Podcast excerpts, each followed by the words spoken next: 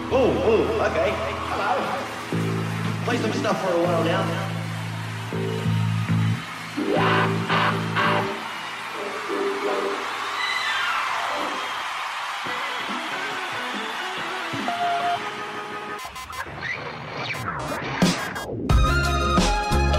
Esto es Randy, la cabina del género independiente.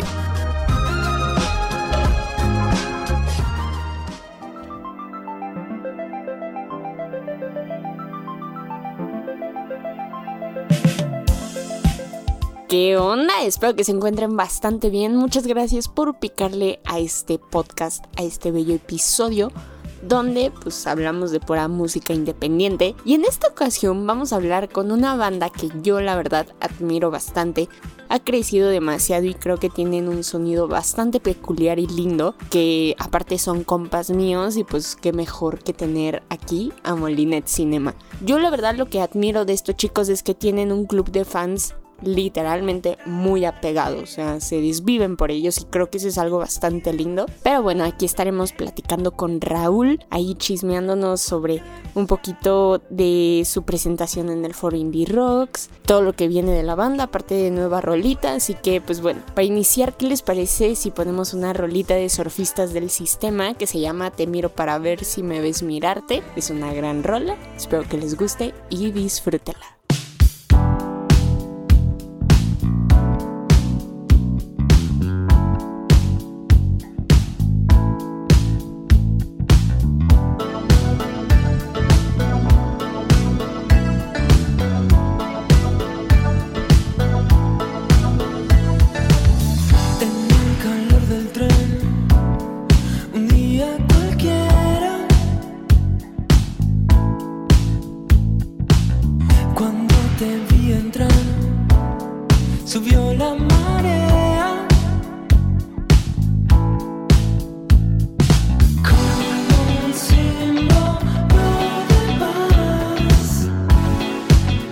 and love.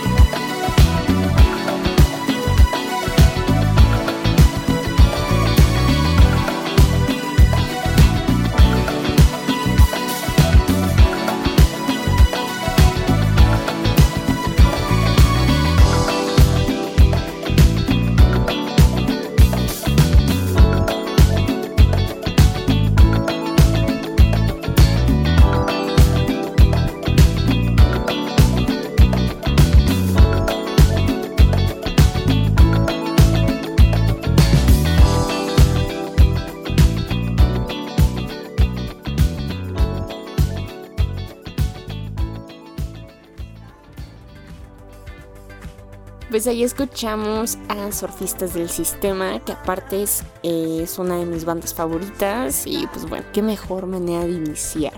Así que ahora sí, vamos con la entrevista, ya no voy a hablar más para que nos adentremos con Raúl sobre Molinet Cinema, sus próximas canciones, aparte van a sacar un próximo álbum, demasiadas sorpresas, así que vamos con la entrevista.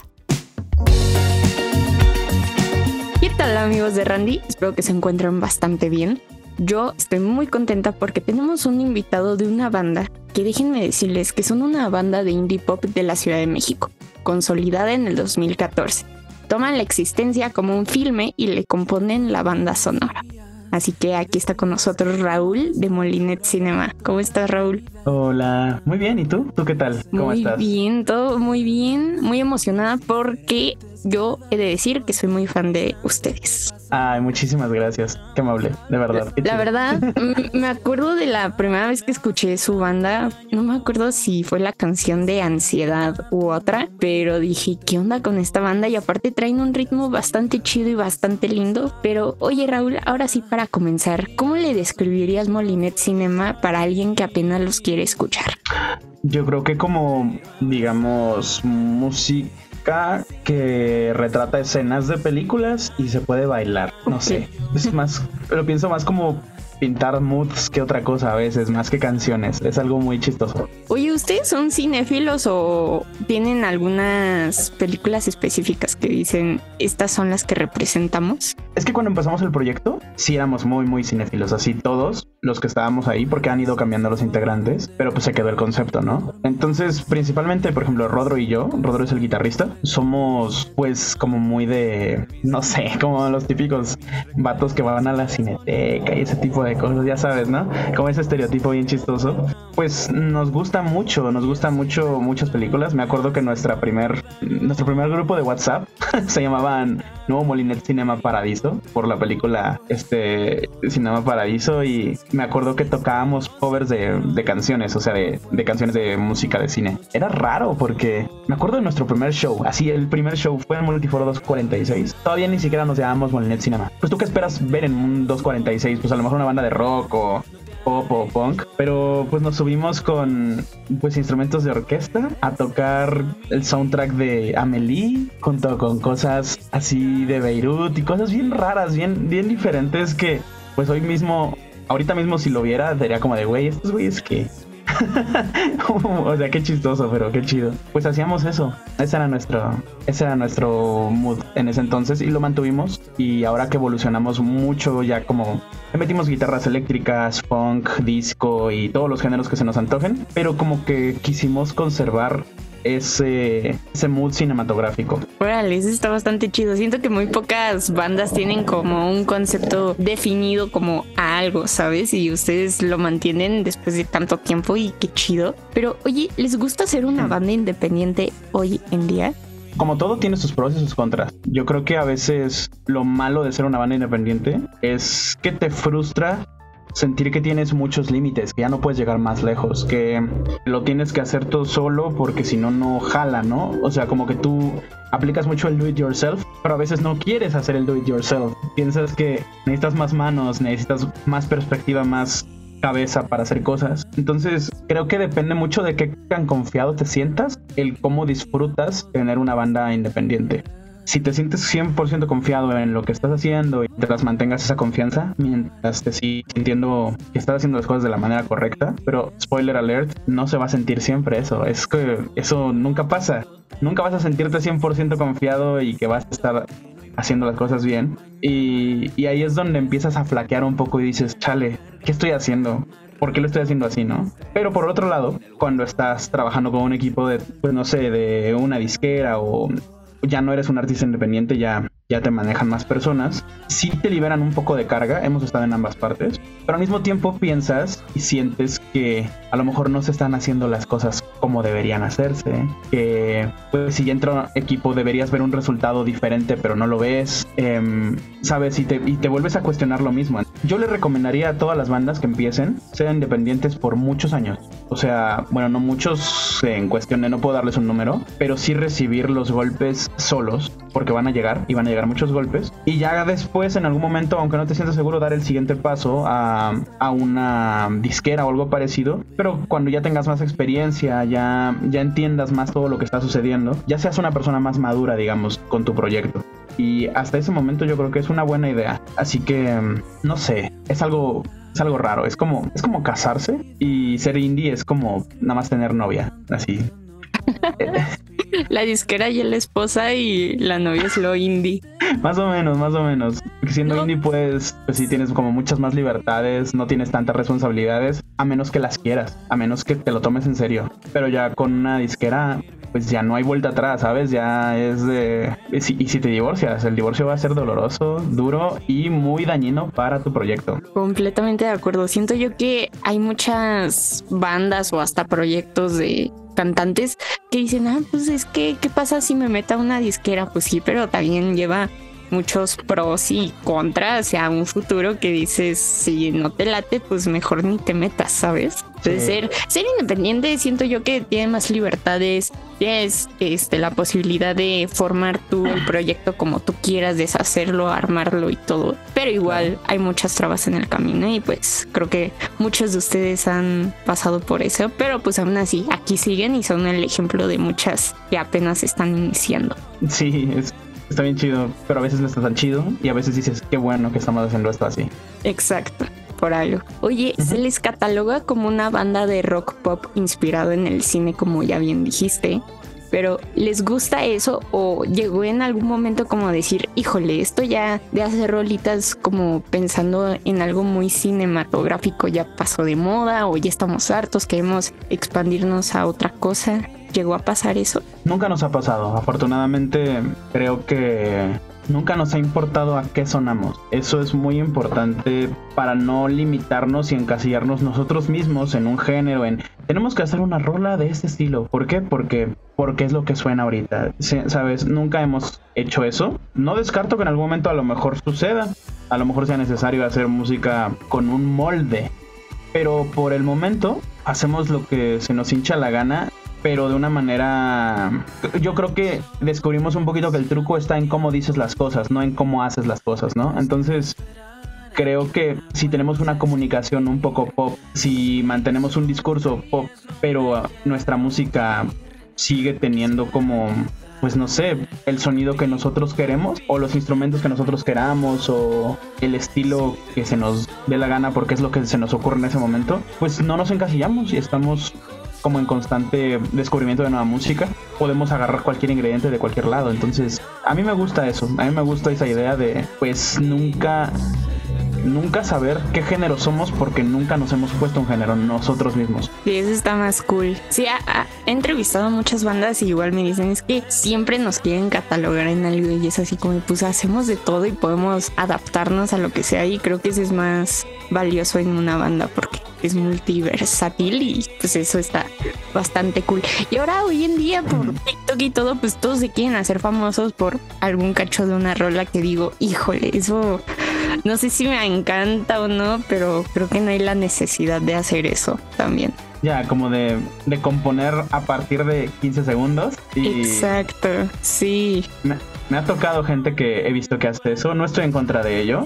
Al contrario, son unos genios y es que logran hacerse virales prefabricadamente, eso está muy cabrón. Yo no tengo el talento para hacerme viral con una canción prefabricada, nunca lo he intentado, la verdad, y con Molina tampoco lo hemos intentado, entonces realmente no te podría decir que está bien o mal. Yo creo que todas las maneras de consumir cambian, evolucionan, pero nosotros no hemos aplicado eso. Nosotros creo que nos vamos al grano en la rola, nos gusta cómo suena, está chido y pues ya si tiene un fragmento. Cuando tenemos que hacerle el, upload, siempre, o sea, nos pide TikTok, la plataforma, que seleccionemos un fragmento de 30 segundos, ¿no? Y siempre estamos como de, ¿qué parte ponemos? No sabemos qué parte poner. No, no, no sé. ¿Ponemos el coro? ¿Ponemos el intro? ¿Qué, qué hacemos? No sé. sí, sí, está bien. Perfecto, pues sí, creo que Molinet Cinema no tiene la necesidad de hacer eso porque yo he visto en sus conciertos que sus fans son muy entregados y wow, eso está increíble también, ¿no? Me, me preocupa a veces. Para bien, pero sí, ya sé. Es pero sí, la, la, la neta, la gente que nos escucha nos apoya súper bien. Y es- estamos muy agradecidos con, con todas las personas que nos apoyan. Con un buen. Oye, su primer EP fue lanzado en el 2015 titulado Papalote. ¿Qué nos puedes contar sobre ese primer EP? Que siento yo que siempre para una banda independiente es de mi primer EP. Es que te puedo decir, era... Te puedo hablar de mi contexto de ese momento.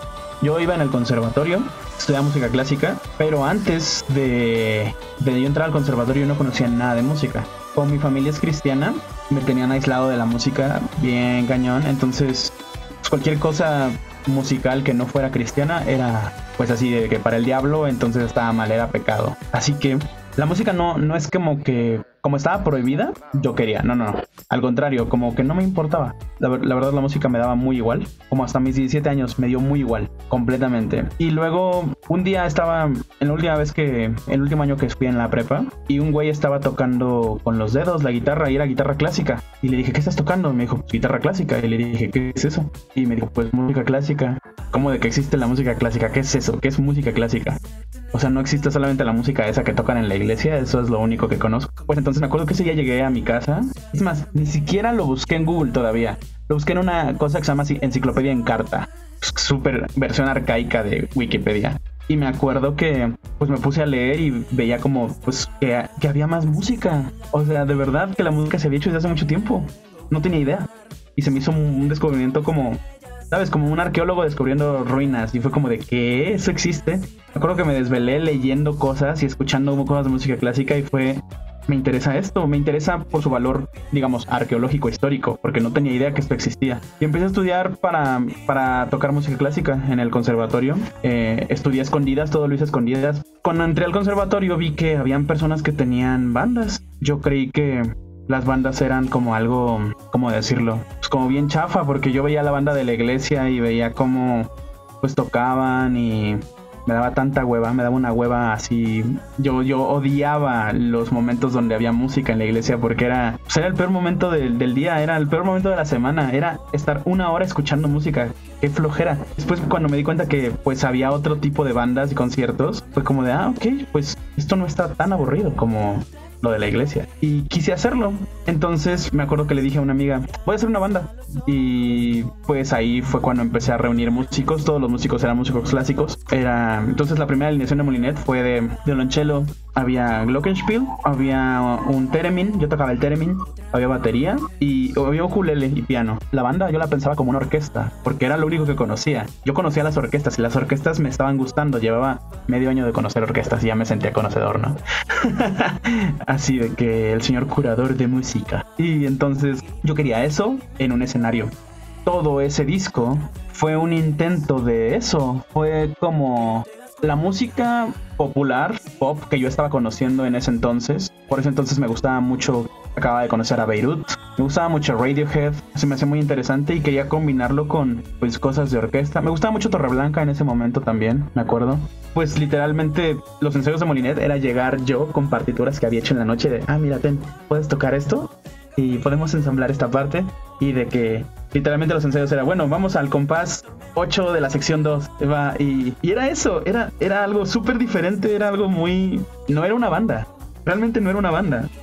y cuando Pues era- nos ofrecen... Era muy metódico todo. completamente cuadrado, así completamente cuadrado. Me acuerdo que por ese entonces me compré un kit de micrófonos y dije, wow, puedo grabar. Y entonces empecé a grabar y a grabar y todos los días grababa, todos los días. Yo no sabía nada de producción y llevaba micrófonos al conservatorio, llevaba mi laptop, mis atriles y empezaba a grabar pianos, grababa a personas tocando y le decía, no sé, a un amigo que estaba estudiando, oye, ¿me ayudas a grabar esto? Y le ponía el papel y le ponía el micrófono, así con la mano el micrófono. Y luego lo ponía en mi sesión, ¿no?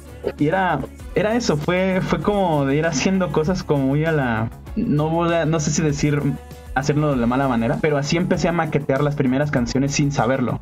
Yo no sabía que estaba haciendo maquetas, solamente estaba grabando cosas. me acuerdo que yo escribía las canciones en inglés y un amigo que estaba tocando en, el conservatorio, a ese güey la verdad no le importaba el conservatorio porque él estaba estudiando en SAE, Music Business, al mismo tiempo. Me acuerdo que hasta me decía, güey, ¿me puedo? Y yo le hacía su tarea de armonía a cambio de que él me llevara a SAE con él. Entonces me empezó a llevar a sus clases de music business, todo eso. Y me dijo, oye, voy a hacer una orquesta, hacer una año de music business, quería hacer ya una disquera, ¿no?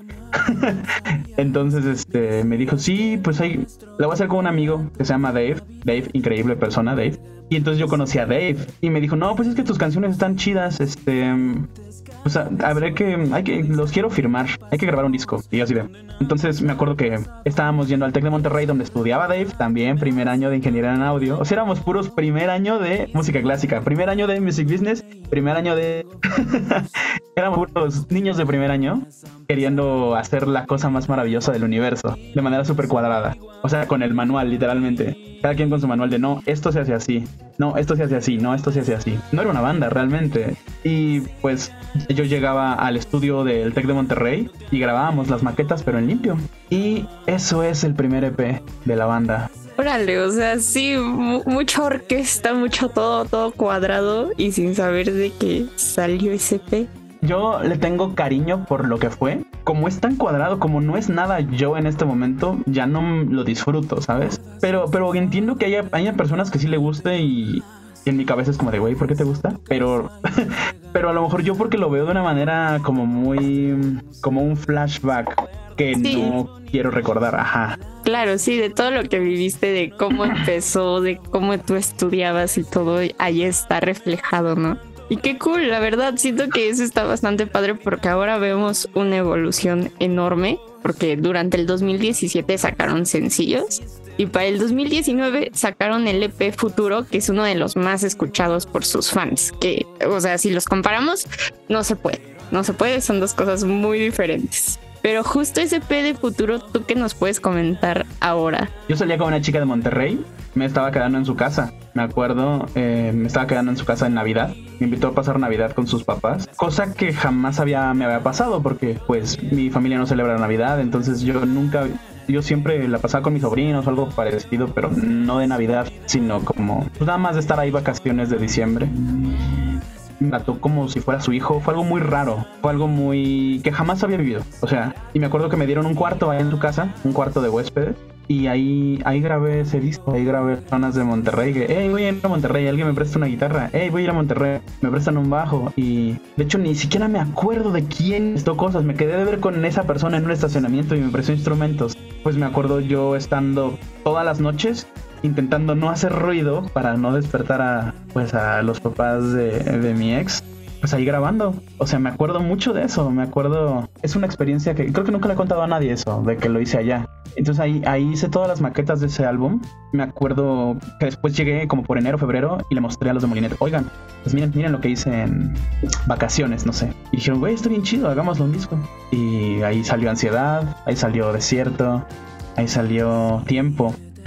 y ya, esas canciones, esas tres canciones me gustan mucho. Siento que son canciones muy poderosas y siento que tienen ese poder de lo que estaba pasando en ese momento, que fue una de las etapas, la verdad, ahora que lo recuerdo, con nostalgia, es una de las etapas más bonitas que pasado en mi vida. Y pues ya, no sé, como siento, siento que tienen un gatillo emocional muy poderoso desde el inicio. Entonces, a lo mejor por eso tienen esa cosa especial que, pues después de muchos años en retrospectiva, alcanzo a ver.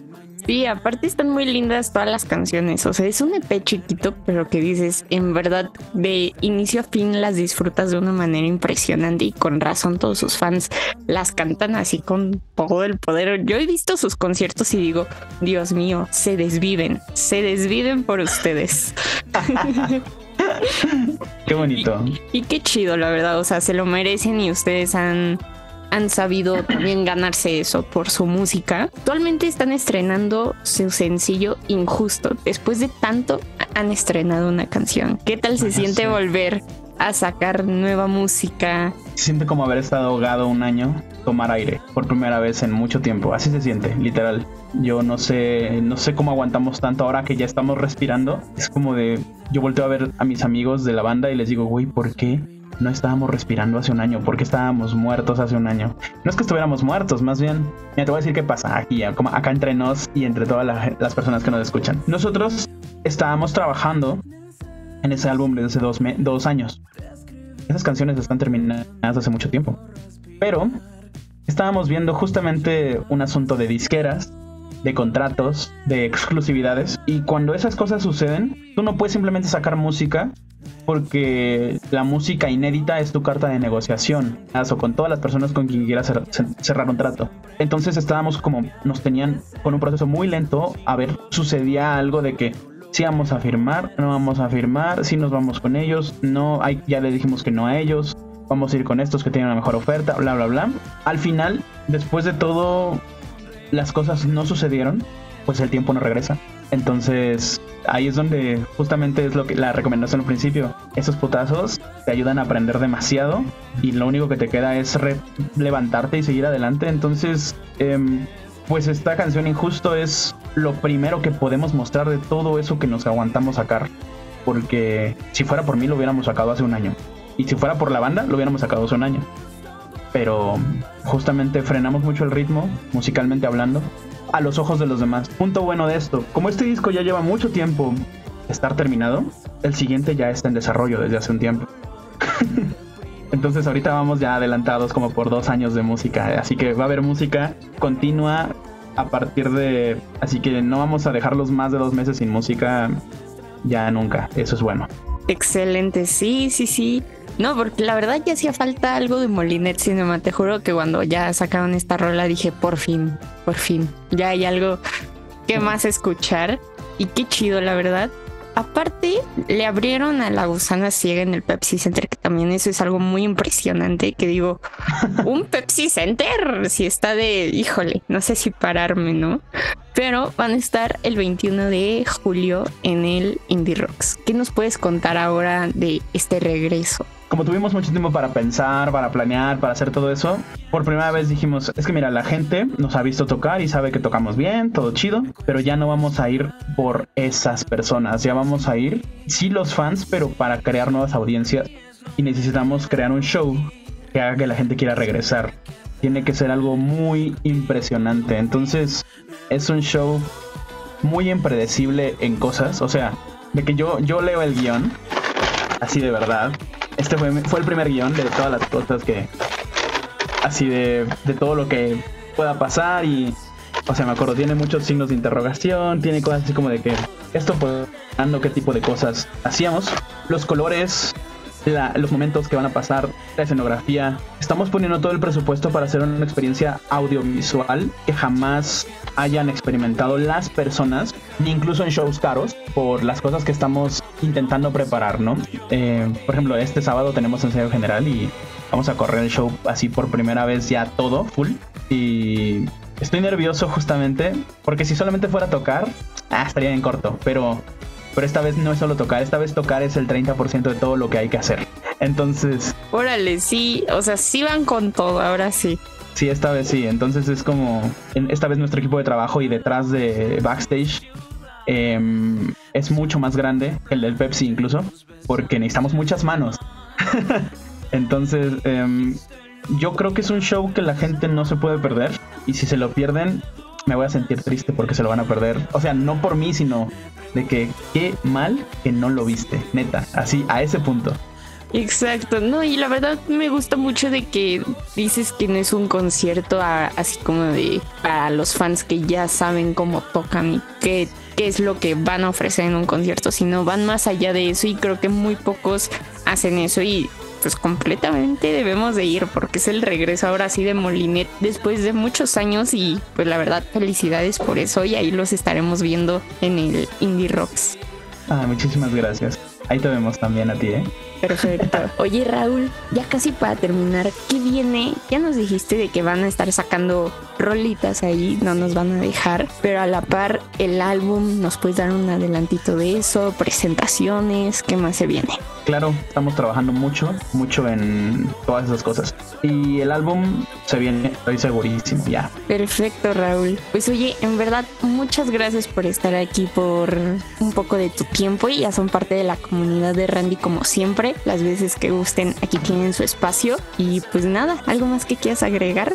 Muchísimas gracias, por favor nada más escuchen nuestra música, compártanla todo está muy cool. La neta, pues no sé, estoy muy contento de poder regresar con nuestros amigos de Molinet. Va a ser un gran show y espero que la pasen muy bien con nosotros. Exacto, pues vayan al Indie Rocks allí a apoyar a Molinet. Y si no los conocen, también es un gran plan conocer bandas en vivo, entonces no se lo pierdan. Muchas gracias Raúl por tu tiempo. Ay, muchísimas gracias a ti. Que te vaya muy bonito. Gracias a todos por escuchar. Bye. comiéndose mis sueños y hacerme llorar. Perder las Pues la verdad, un honor de tener aquí a Raúl de Molinet Cinema, ya son parte de esta comunidad y muchas gracias por compartirnos todo, todo su experiencia, lo que sienten por sus fans y todo en verdad es muy lindo de su parte. Y pues bueno, vamos a poner la nueva canción de Molinet Cinema que se titula Más que ayer, así que vamos a escucharla.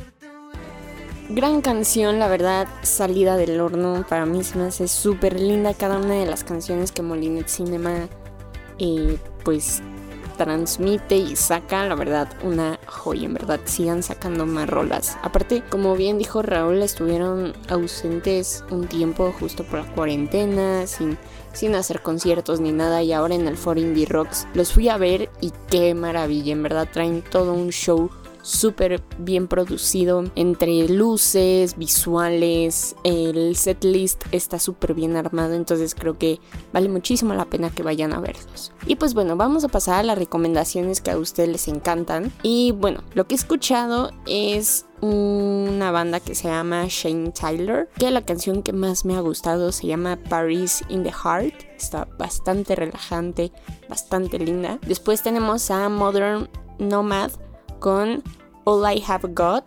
Es buenísima. Lo nuevo de Paco Versalles con In Love Again. San Cisco con Under the Light. Y bueno, lo nuevo de Disco Bahía que se llama Paradisco. En verdad, también otra joyita. Y pues bueno, aquí se ha acabado el bello ensayo de esta semana. En verdad, aprecio mucho que los escuchen, que los compartan. Y ya saben, que nos pueden seguir en todas nuestras redes sociales como randy.podcast. Somos los únicos, somos los auténticos, así que pues ahí se pueden enterar de todas las entrevistas, conciertos a los que vamos, ruedas de prensa, lanzamientos de bandas, recomendaciones de bandas, literalmente de todo. Siempre estamos ahí al tiro. Entonces, pues muchas gracias a la hora que nos estés escuchando tarde, día, noche, la hora que sea, está perfecto. Y recuerda de siempre, siempre, siempre conocer bandas nuevas independientes.